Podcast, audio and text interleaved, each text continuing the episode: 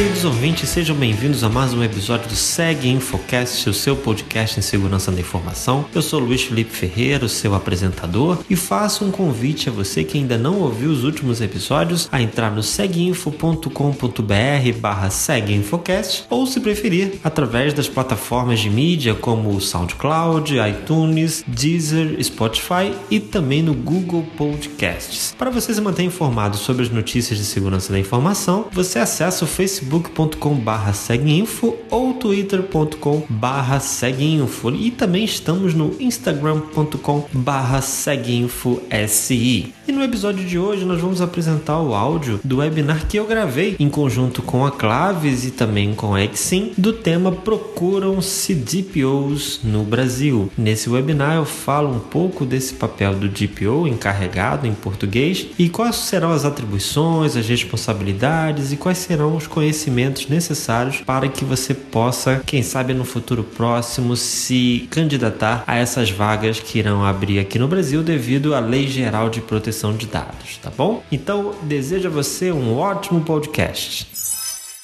Olá, muito boa noite. Seja muito bem-vindo ao webinar da Claves LGPD. Procuram-se DPOs no Brasil. Seja bem-vindo, seja bem-vinda você que está acompanhando a gente aqui. Vai ser um prazer essa noite a gente falar do DPO, desse papel tão importante do DPO aqui no Brasil. E eu quero me apresentar para você que ainda não me conhece. Eu sou Luiz Felipe Ferreira, eu tenho 15 anos de experiência em tecnologia da informação. Desde 2008 eu trabalho com segurança da informação. Eu sou formado em tecnologia informática pela universidade tenho um MBA pela UERJ de gestão de projetos e negócios e atualmente eu trabalho no Itaú Unibanco, focado em proteção de dados. Eu trabalho como Data Protection Project Owner lá no Itaú, aqui em São Paulo. Eu possuo algumas certificações, entre elas a Exim Privacy and Data Protection Foundation, CompTIA Security Plus, enfim, outras certificações também. Bom, se você já acompanha o Seguinfo, já acompanha as redes sociais da Claves, você já deve ter ouvido algum podcast que eu apresento, que eu sou apresentador lá do Seg Infocast, faço um convite a você que ainda não nos conhece a visitar o seguinfo.com.br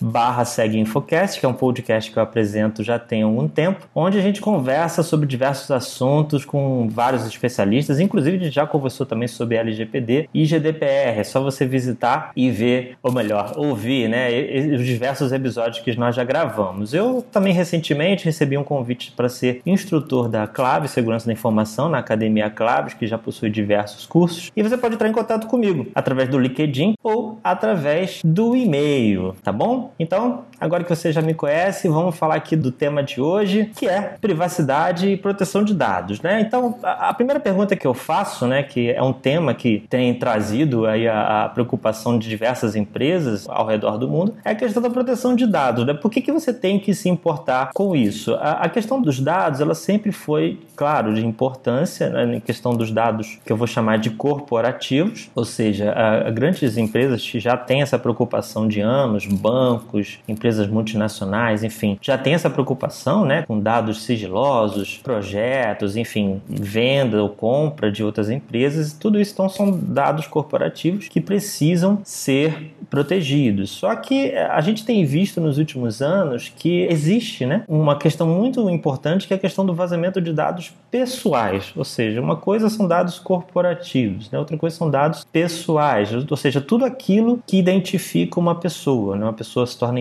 identificável, seja um nome, um CPF, enfim, tudo aquilo que nos permite identificar uma pessoa um dado pessoal. E eu estou trazendo aqui um exemplo né, do escândalo de vazamento de dados do Facebook que trouxe realmente uma mancha muito grande para a empresa. Claro, isso aqui é só um exemplo, mas a gente tem diversas outras empresas que também sofreram com isso. E aqui no Brasil, a gente não tem uma lei que nos force, vamos dizer assim, a, divulgar quando houver um incidente de segurança ou um vazamento de dados. Então, normalmente, quando isso acontece, a, as empresas ainda não sabem muito bem lidar com isso. Então, agora com a lei, a LGPT, que a gente vai falar um pouquinho mais à frente, esse jogo muda, né? Essa questão agora se torna importante por ser uma lei, é necessário se preocupar com isso. Mas isso não começou com a LGPD. Isso começou com uma outra lei, que é a GDPR, que é a Lei Europeia de Proteção de Dados. Ela foi votada em 2016 2016, porém ela entrou em vigor no dia 25 de maio de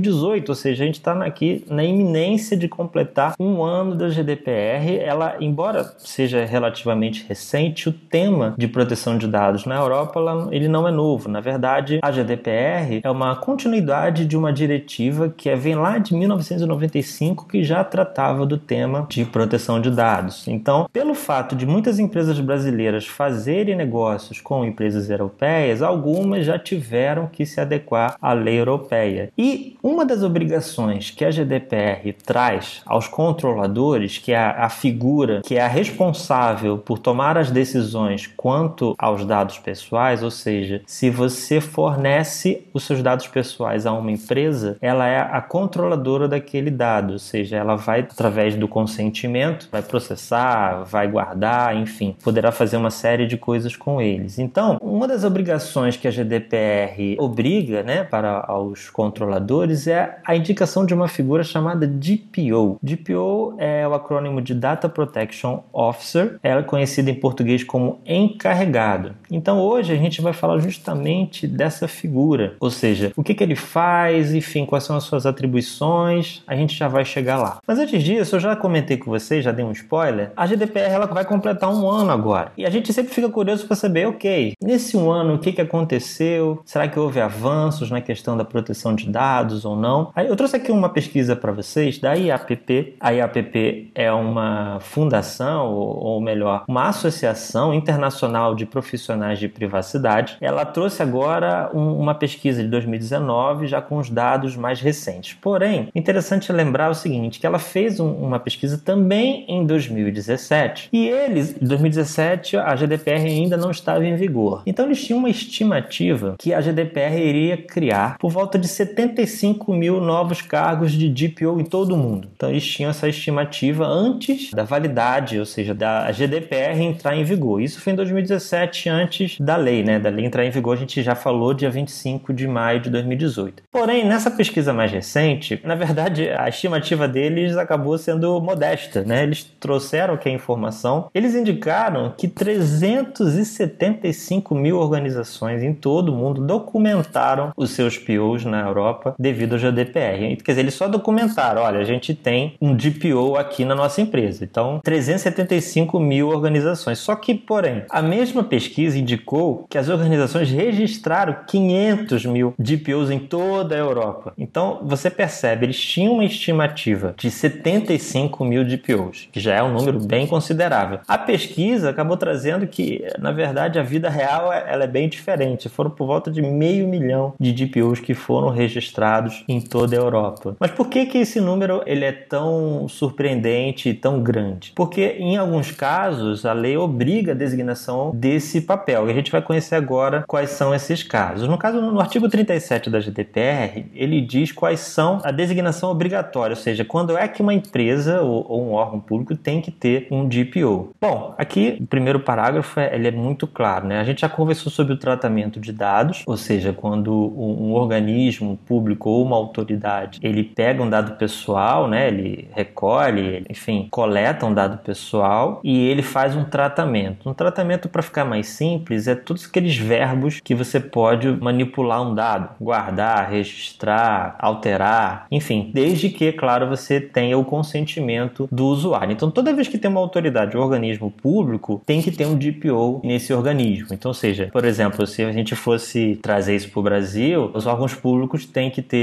um DPO, só para citar um exemplo aí para vocês. Um outro caso é quando houver um tratamento de dados que exige um controle regular e sistemático em grande escala. Pensa em grandes empresas, eu não vou citar o nome delas aqui, se bem que uma delas eu já citei, que é o Facebook. Pensa na quantidade de dados pessoais que essas empresas manipulam, o Google da vida, enfim. Então é, é uma quantidade absurda de dados pessoais. Então o artigo está trazendo que toda vez que algum controlador, né, ou então um subcontratante tiver operações de tratamento em grande escala, é obrigatório a designação de um DPO. Outro caso também interessante é na questão do que são chamados de dados especiais ou dados pessoais especiais. É uma categoria muito específica que, por definição, ela não permite o tratamento, a não ser em casos como de consentimento, segurança nacional, questões de saúde ou de vida ou vida, né? É nesses casos aí, ok, o tratamento é permitido. Vou dar um exemplo de um dado pessoal sensível, por exemplo, dados biométricos, dados de saúde, dados genéticos, dados relacionados à orientação sexual, dados relacionados à etnia, enfim, tudo aquilo que é relacionado à personalidade ou questões de corpo são dados pessoais especiais, aqui no, no Brasil, dados pessoais sensíveis. Então, nesse caso, se a, a, empresa trata um dado especial, também é necessário um DPO. Um outro um ponto interessante é a questão da atribuição, né? ou seja, quais são as atribuições do DPO na GDPR. Né? Uma coisa que é bem interessante é a questão do aconselhamento. O papel do DPO ele é muito parecido, eu não diria igual, mas ele é muito parecido com o setor de conformidade ou compliance nas empresas. Né? Então ele vai ser um ponto focal nas empresas para o aconselhamento, né, inclusive dos profissionais, sobre as obrigações nos termos da GDPR. Ou seja, a GDPR traz diversas obrigações para a empresa, a questão do DPO é apenas uma delas. Tem a questão da proteção de dados, tem a questão dos direitos de titular. Então o DPO vai ser um, um aconselhador, né, um conselheiro para as empresas para que elas possam possam estar em conformidade com a GDPR. O outro ponto também é justamente a questão da própria conformidade. Né? O papel principal do DPO, ou um dos papéis, é justamente é, verificar se a empresa né, ela está realmente focada na questão da conformidade, ele está sensibilizando o pessoal, formando, né, ou seja, opinião do pessoal. Inclusive, um dos pontos que a lei traz é a questão do privacy by design, onde o conceito de privacidade e proteção de dados ele já é embutido desde o início da concepção dos projetos, na questão né, abstrata, quando o pessoal está pensando no projeto. Então, o conceito de privacy by design ele já pensa nesse sentido. Desde o início do projeto, aquela aplicação, o sistema já tem que pensar na questão: será que você vai ter que solicitar um consentimento do titular? Como você vai proteger um dado pessoal caso você trate um dado pessoal? Então, toda essa conscientização e também atribuição de responsabilidade e, é claro, o controle da conformidade com o GDPR é também uma das atribuições do DPO, né? Até que eu já comentei aqui, né, do aconselhamento, mas tem um, um ponto também importante que a lei traz, que é o AIPD, que é a avaliação de impacto de proteção de dados, né? A GDPR fala que toda vez que houver um tratamento ou uma violação de dados que possa afetar os direitos e liberdades dos titulares de dados, é necessário fazer uma avaliação do impacto da proteção de dados, né? E, e nesse caso, o DPO tem um papel fundamental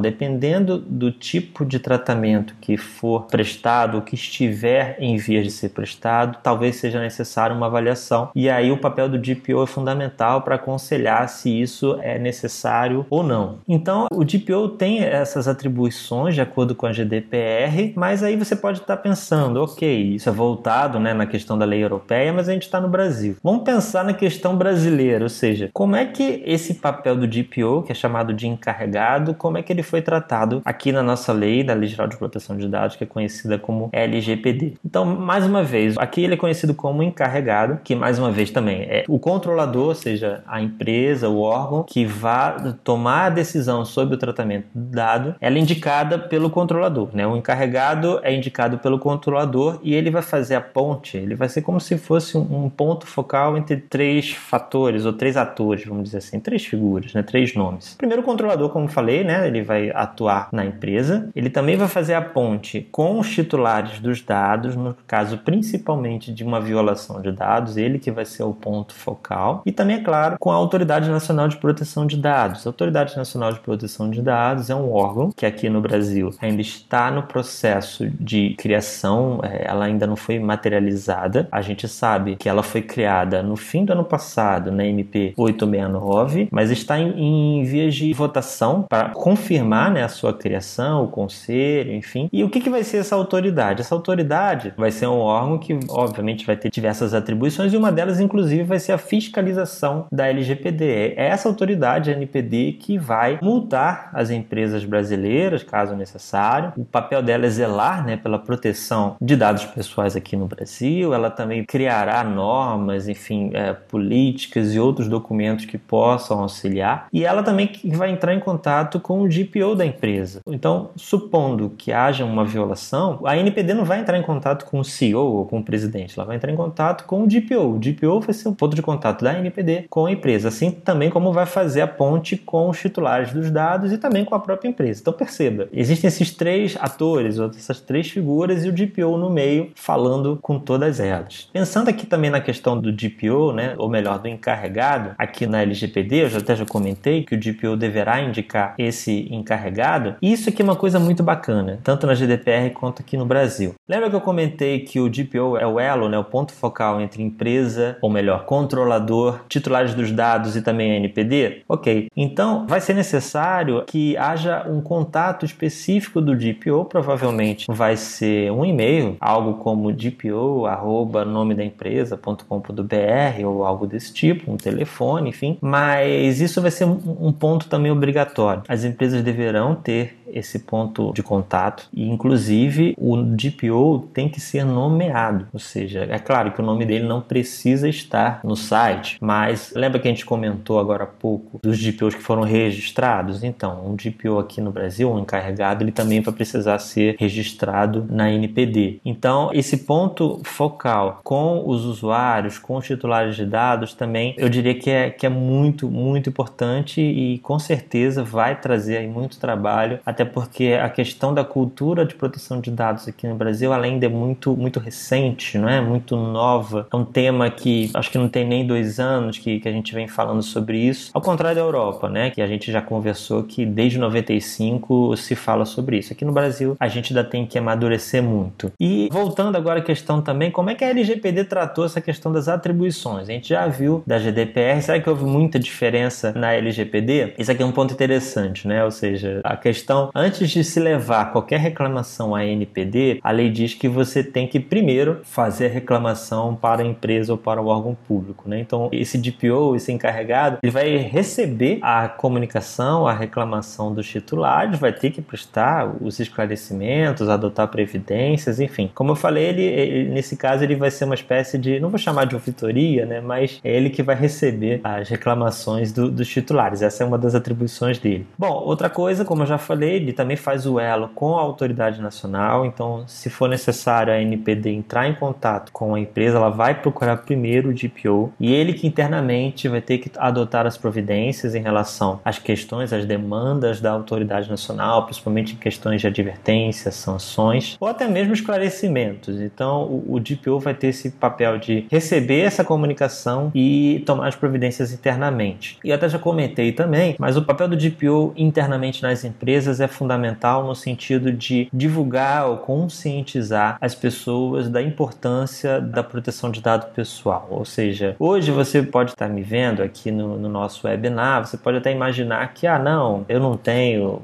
meu papel não é importante na questão do dado pessoal, mas todo mundo, de alguma forma, já teve algum contato com algum dado pessoal de uma outra pessoa na sua empresa, enfim, na escola. Nem que seja simplesmente um e-mail corporativo, isso já é um dado pessoal. Então, aquelas planilhas, né, cheia de nome, telefone, e-mail, enfim, tudo isso é dado pessoal e a gente tem que realmente se preocupar com a proteção desses dados. Os dados não são nossos, os dados são de outras pessoas. Eu acho que é isso que falta para a maioria das pessoas entender que o dado pessoal não é nosso, é de outros. Então, isso é um ponto muito importante, né? Com isso combinado com o, o Privacy by Design, traz essa conscientização para os usuários da importância do dado pessoal principalmente da sua proteção, né? Você não consegue ter privacidade sem a proteção do dado pessoal. Mas agora vamos, vamos pensar no seguinte aspecto. Pô, legal, então eu já percebi que não tem jeito, as empresas, a gente já viu a demanda, a quantidade de demanda que o DPO, a quantidade de demanda que vai ter, né, em relação a esse cargo. E uma coisa que é importante é o seguinte, olha, no caso do controlador estabelecer normas complementares, o DPO vai ter que executar as demais atribuições, ou seja, alteração no tratamento, questões contratuais, tudo isso o DPO também vai ter que ter um, uma visão bem ampla. A gente mais daqui a pouquinho vai falar dos conhecimentos dele, mas é importante que o DPO tenha uma visão de negócio para entender se for necessário, por exemplo, uma alteração determinada pelo controlador. Um exemplo: você na sua empresa você coletou diversos dados pessoais porque você imaginou que fosse usá-los em algum dia. Só agora com a lei você percebe que não é mais necessário. Então você vai ter que eliminar esses dados. O DPO ele precisa ajudar né, nessa questão da execução. Quem sabe de repente fazer ou ajudar para escrever uma política de privacidade interna e também externa para os clientes. Então o DPO, além de aconselhar, ele também vai ajudar na conformidade da empresa. Mas vamos pensar numa questão do DPO perfeito. Né? Imagina que se isso fosse possível, se eu pudesse escolher um DPO hoje, né? Sou uma empresa, olha, quero ficar em conformidade com a lei. Quais são os atributos, quais são os conhecimentos que esse DPO deveria ter? Qual área? Será que ele teria que ser de uma área específica? Bom, vamos trazer aqui algumas sugestões. Primeira coisa que eu queria trazer para vocês é que a, a lei fala o seguinte: que primeiro que o DPO ele pode ser uma pessoa física ou jurídica. Então não precisa ser uma pessoa física, né? ela pode ser uma empresa, você pode terceirizar esse serviço. Então esse já é um ponto interessante. Agora, se você fosse realmente, a gente já viu aí da questão das oportunidades de emprego. Vamos supor que você quer se preparar, não, eu acho que eu quero ser um DPO, eu acho que tem tudo a ver com o meu perfil. Bom, eu trouxe aqui quatro conhecimentos que eu imagino que sejam importantes para um DPO. Primeiro, claro, ele tem que entender a legislação de proteção de dados. Né? Isso aí é, é, o mínimo para que o DPO possa exercer o seu trabalho, até porque um dos papéis fundamentais é ajudar na conformidade. Então aí você pode estar me perguntando, ah, então significa que o DPO, obviamente, ele é um advogado? Não necessariamente, porque você pode ter conhecimento de legislação sem precisar ser um advogado. É claro que a gente sabe muito bem que o advogado, a especialidade deles é justamente a legislação, as leis. Mas você vai ver que não é só isso. Porque a questão da proteção de dados, eu tenho minhas dúvidas se os advogados dominam tanto quanto à legislação, que é o próximo tema que eu trouxe aqui. O tema segurança da informação e proteção de dados, eles estão praticamente ligados, né? Você não consegue proteger um dado sem segurança da informação. Então, por isso que eu sempre trago à tona nessa junção, essa união, vamos dizer assim, entre o direito digital e a segurança da informação. Eu acho que eles se completam, né? As leis, essas leis, a GDPR e a LGPD,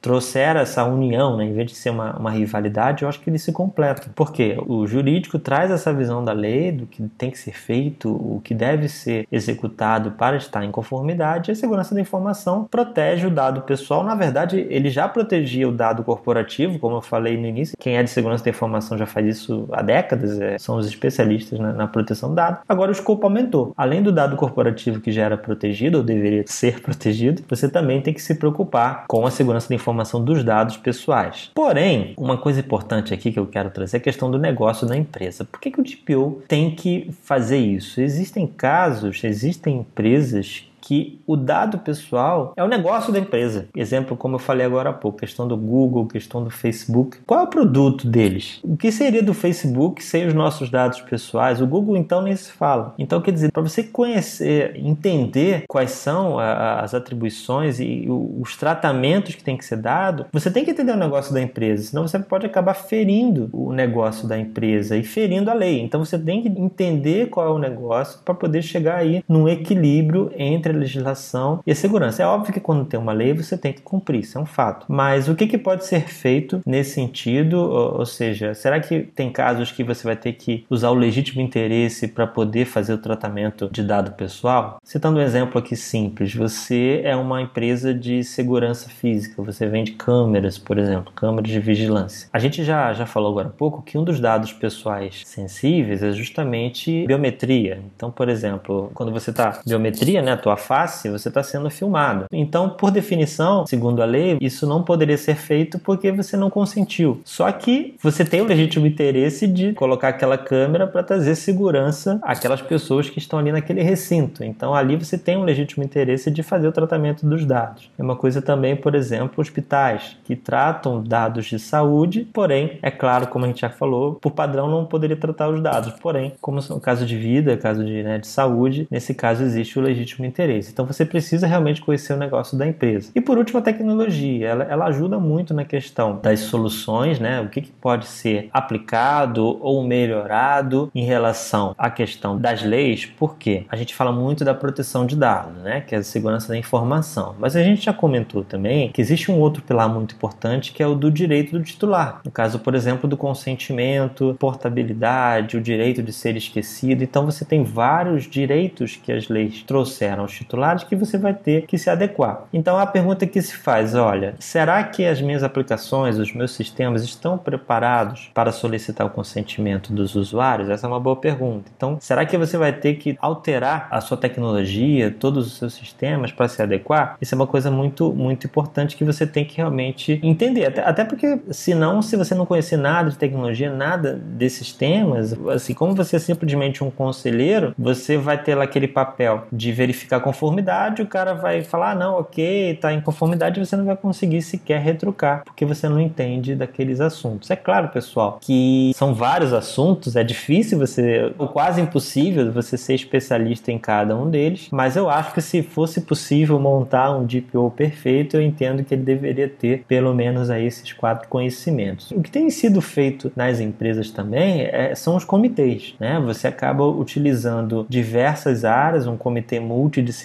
onde você coloca numa mesma sala, no mesmo comitê, o pessoal do jurídico, o pessoal de tecnologia, segurança da informação, a conformidade, enfim. E eles acabam tratando da questão da conformidade da LGPD em conjunto, num grupo. E se define, se designa um, um responsável, um ponto focal, que seria o DPO, porém é feito através do comitê. Outras empresas também têm optado por terceirizar esse tipo de serviço. Isso vai depender muito, é claro, enfim, do tamanho da sua empresa, do orçamento, porém, como é uma lei, não tem jeito, você vai ter que se adequar. Então, agora vamos pensar também no seguinte sentido: se você precisar de mais informações sobre o DPO, lá no GDPR, lá quando em 2016, a, o Comitê Europeu criou um grupo chamado Working Party 29. O que, que, é isso? É um grupo de trabalho que criou diversos guias oficiais. Lembra que eu comentei que a Autoridade Nacional do Brasil também poderá fazer normas e guias? Então, o GDPR também fala isso. E eles criaram diversos documentos que estão disponíveis em diversas línguas, inclusive português, porém português de Portugal, mas não tem problema nenhum. E eles criaram um documento específico sobre o DPO, sobre o encarregado, sobre as orientações para os encarregados. É um documento muito bacana, bem detalhado, para você que tem interesse em saber mais sobre as atribuições. É claro, eu não, eu não consigo trazer em uma hora né, todas as atribuições, enfim. Recomendo que vocês procurem esse documento na internet, Working Party 29, o artigo WP243. Está disponível aqui nesse link, mas se você não conseguir, você também entra na internet e procura. Vale a pena a leitura. Lembrando também que eles também têm outros guias, outros guidelines, por exemplo, sobre transparência, sobre a análise de impacto que eu comentei agora há pouco. Então são documentos gratuitos que estão disponíveis para vocês e eu acho que vale muito a pena você conhecer. Agora deixa eu fazer uma pergunta para vocês. Talvez você esteja falando, ah, Luiz, legal, poxa, olha, eu quero ser um DPO, tá bom, mas e aí? Quanto é que ganha DPO, hein? Olha, esse papel aqui no Brasil, é, ele ainda é muito recente, né? Não tem muitas empresas que já têm um DPO, enfim. A gente ainda não tem, ou pelo menos não conheço, uma pesquisa relacionada a essa questão salarial, mas eu consegui aqui também uma pesquisa salarial da IAPP, que vale a pena também você conhecer. É uma associação internacional de profissionais de privacidade, então é uma referência inclusive as certificações deles também. Eles trouxeram aqui um comparativo com a pesquisa de 2017. Então eles já falaram, olha, de 2017 para 2019 subiu 7% o salário dos profissionais de privacidade. É claro que aqui ele está trazendo um valor anual em dólar, né? Ou seja, era 115 mil dólares por ano e agora já aumentou 7%, 123 mil, e já aumentou 11% desde 2015. Ou seja, a cada dois anos você percebe que o aumento aumento é gradativo. Então, isso aí já é algo bem interessante. Agora, um outro ponto aqui que é muito bacana é a questão dos salários dos diretores de privacidade. Né? Eles eram de 139 mil dólares anuais, subiu para 170 mil em 2017 e em 2019 já chegou a casa de 200 mil dólares. Ou seja, então um aumento desde 2015 de 44%. Aqui eu coloquei que os CPOs, porque CPOs é um termo que é conhecido nos Estados Unidos,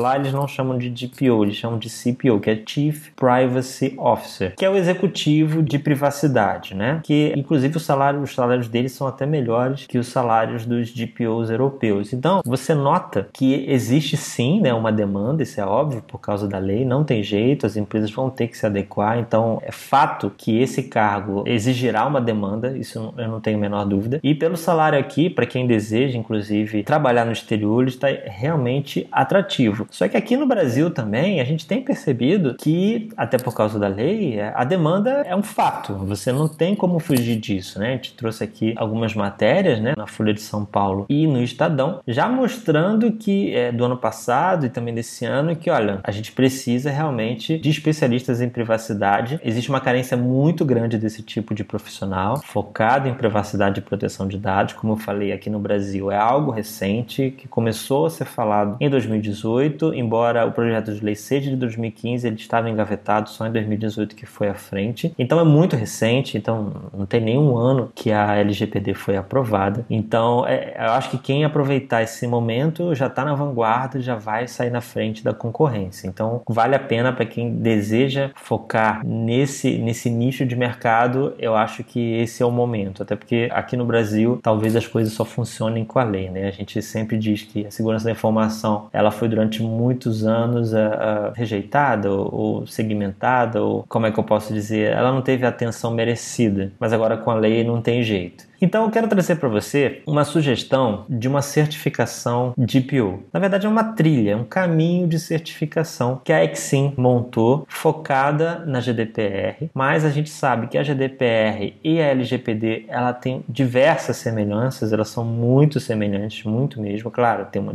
ou uma ou outra diferença ali, mas no geral é muito parecida. E eles criaram um caminho de certificação no qual ao final dessa trilha você vai receber título de DPO, de Data Protection Officer. E o que, que você precisa fazer para obter esse título? Você primeiro você vai ter que obter duas certificações de nível fundamentos, de nível foundation, que é esse nível que está aqui embaixo. Do lado esquerdo a gente está vendo que é a primeira certificação, que é a Privacy and Data Protection Foundation, ou seja, são os fundamentos de privacidade e proteção de dados. Ao lado dela a gente tem mais uma certificação de fundamentos, só que é focado em segurança da informação focado na ISO 27001. Então, quando você faz os cursos e faz a certificação, as certificações, essas duas certificações do nível Foundation, você completa o layer de baixo, né, o nível Foundation de segurança e também de privacidade e proteção de dados. Aí você tem que subir um pouco o nível e aí você vai fazer o curso e também consequentemente a certificação Privacy and Data Protection Practitioner. Essa já é mais focada na questão prática. Você já tem que ter uma certa experiência, né? já é focado na questão de ser um especialista em privacidade. E nesse caso, você é obrigado a fazer um curso, que inclusive tem questões práticas que você precisa fazer. E quando você fizer a terceira certificação, a Practitioner, somada com as outras duas do nível de fundamentos que eu comentei, você automaticamente recebe o título de Exim Data Protection Officer. Então, lembrando, qual é o caminho? Você faz a certificação Privacy Data Protection Foundation, faz a certificação Segurança da Informação Foundation baseada na 27001 e faz a certificação Practitioner, ou seja, com três certificações você recebe o título de DPO. Ah, Luiz, mas isso é obrigatório? Não é obrigatório, é claro. Assim como o gerente de projeto, ele não é obrigado a ter o PMP, concorda? Mas você também há de concordar que um gerente de projeto certificado PMP, é claro que ele tem muito mais chances no mercado do que um não certificado. A gente sabe como funcionam as coisas. Então, não é obrigatório, obviamente, mas é claro que se você tiver um título de DPO, com certeza você vai sair na frente da concorrência. Isso é um fato, não tem que discutir. Então, pessoal, são três certificações e aí você automaticamente ganha o título de DPO. E eu tenho uma notícia muito bacana para quem deseja já começar a seguir esse caminho, que é a pré-venda do curso de proteção de dados. O primeiro curso que eu comentei agora há pouco, que é o curso de fundamentos de privacidade e proteção de dados. Então, a Claves já está em pré-venda do curso oficial online, que é preparatório para essa certificação que eu comentei. E a gente já gravou, eu gravei, né? Eu vou ser o instrutor desse curso, já gravei uma aula gratuita com informações do curso para vocês. Vocês podem procurar lá na Academia Claves essa aula e já está em pré-venda, tá? E além disso, se você fizer a sua inscrição, você vai ter acesso às aulas gravadas durante 180 dias e você vai receber um livro, comentário do GDPR, ou seja, ele é um livro muito bacana que faz o comentário linha por linha, né, artigo por artigo, sobre a questão da GDPR. Como eu comentei, a certificação é focada na GDPR, lembrando ainda, por ser EXIM, por ser GDPR, é uma certificação internacional, ou seja, em qualquer país do mundo que você for, inclusive nos Estados Unidos, Europa, essa certificação ou essas certificações são reconhecidas.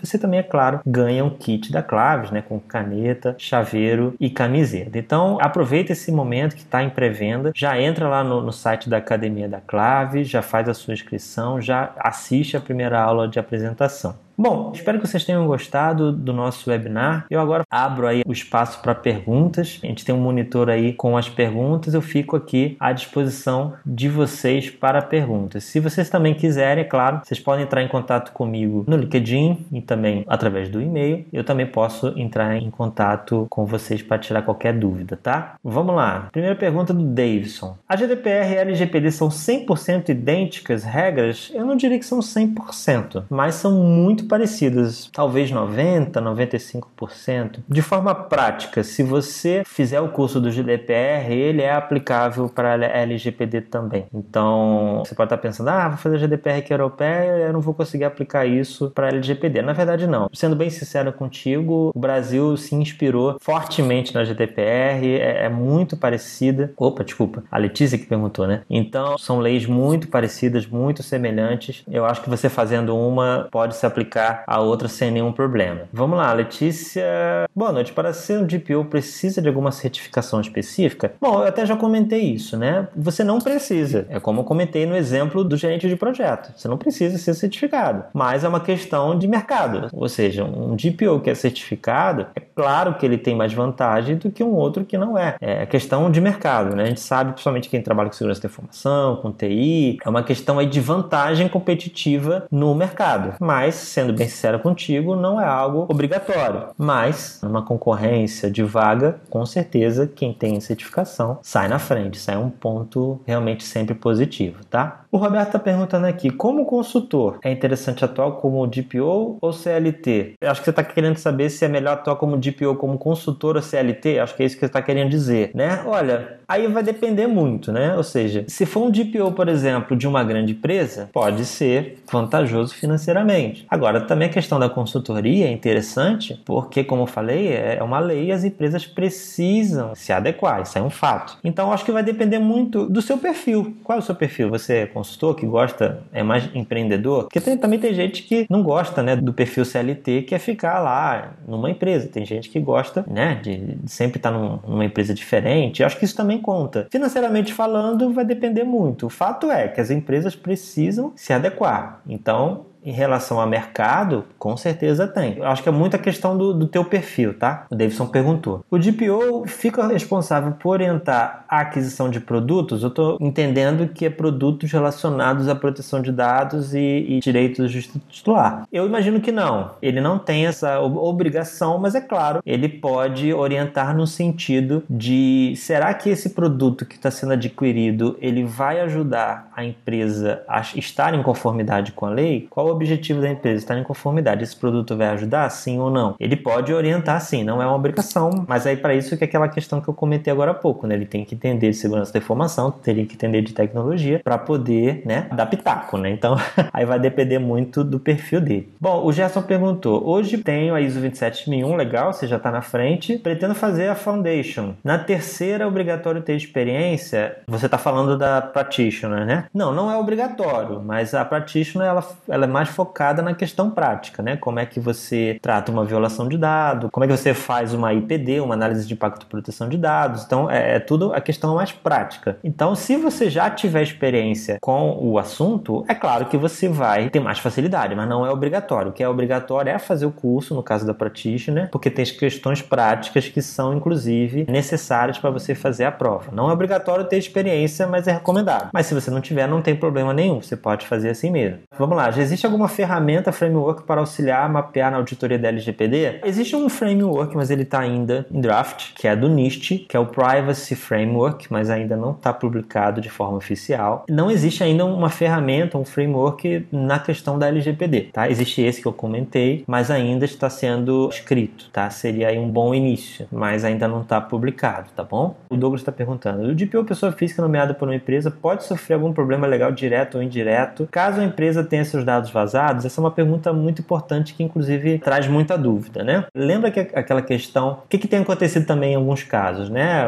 As empresas chegam num cara de TI, num cara de segurança, opa, parabéns, agora você está aqui promovido, você agora é DPO. E no caso de uma violação de dados, se acontecer alguma coisa, o cara é penalizado. Mas assim, a lei fala muito claramente que o DPO, o papel dele é aconselhar. Ele não tem a obrigação, ele não é o responsável pelo compliance. Ele acompanha, né? O papel dele é, olha, estamos fazendo, ó, temos que fazer isso para estar em conformidade. Tem que fazer isso, isso, isso, isso. Tem todos esses itens. Mas ele não pode ser responsável por isso. Por isso que, inclusive, uma coisa bem interessante que o pessoal sempre me pergunta é: ah, então o DPO é o cara da segurança da informação. Não, porque aí você tem um conflito de interesse. Porque justamente se o cara é obrigado a fazer a proteção de dados, ele não pode ser o DPO. É aquela questão de quem audita os auditores. Então, respondendo sua pergunta, não, a lei deixa claro que ele não é penalizado legalmente no caso de uma violação de dados, tá bom? E é importante, inclusive, até sugiro a questão daquele documento que eu comentei com vocês lá do Working Party 29, que traz isso bem detalhado na questão legal, tá bom? Bom, pessoal, eu acho que é isso. A, gente, é, é claro, nosso tempo aqui é curto, mas eu espero ter trazido aí uma explicação, é, claro, curta, mas elucidativa aí para vocês. Os meus contatos vocês já têm, entre lá no LinkedIn ou então pelo meu e-mail e aí a gente pode continuar conversando, tá bom? Agradeço a Claves, agradeço a Exim pelo convite e fico aguardando aí o retorno de vocês, tá bom, pessoal? Muito obrigado aí pela audiência, você que está nos assistindo aqui no YouTube ao vivo, então aí na sua casa. Um um grande abraço, boa noite. E esse foi mais um episódio do Segue Infocast, o seu podcast em segurança da informação. Eu espero que você tenha gostado bastante. Entre em contato com a gente através das redes sociais, deixe a sua sugestão de temas, de convidados para os próximos episódios, tá legal? Eu sou o Luiz Felipe Ferreira, o seu apresentador. Me despeço aqui e agradeço muito a sua audiência. Muito obrigado, um grande abraço. Tchau, tchau.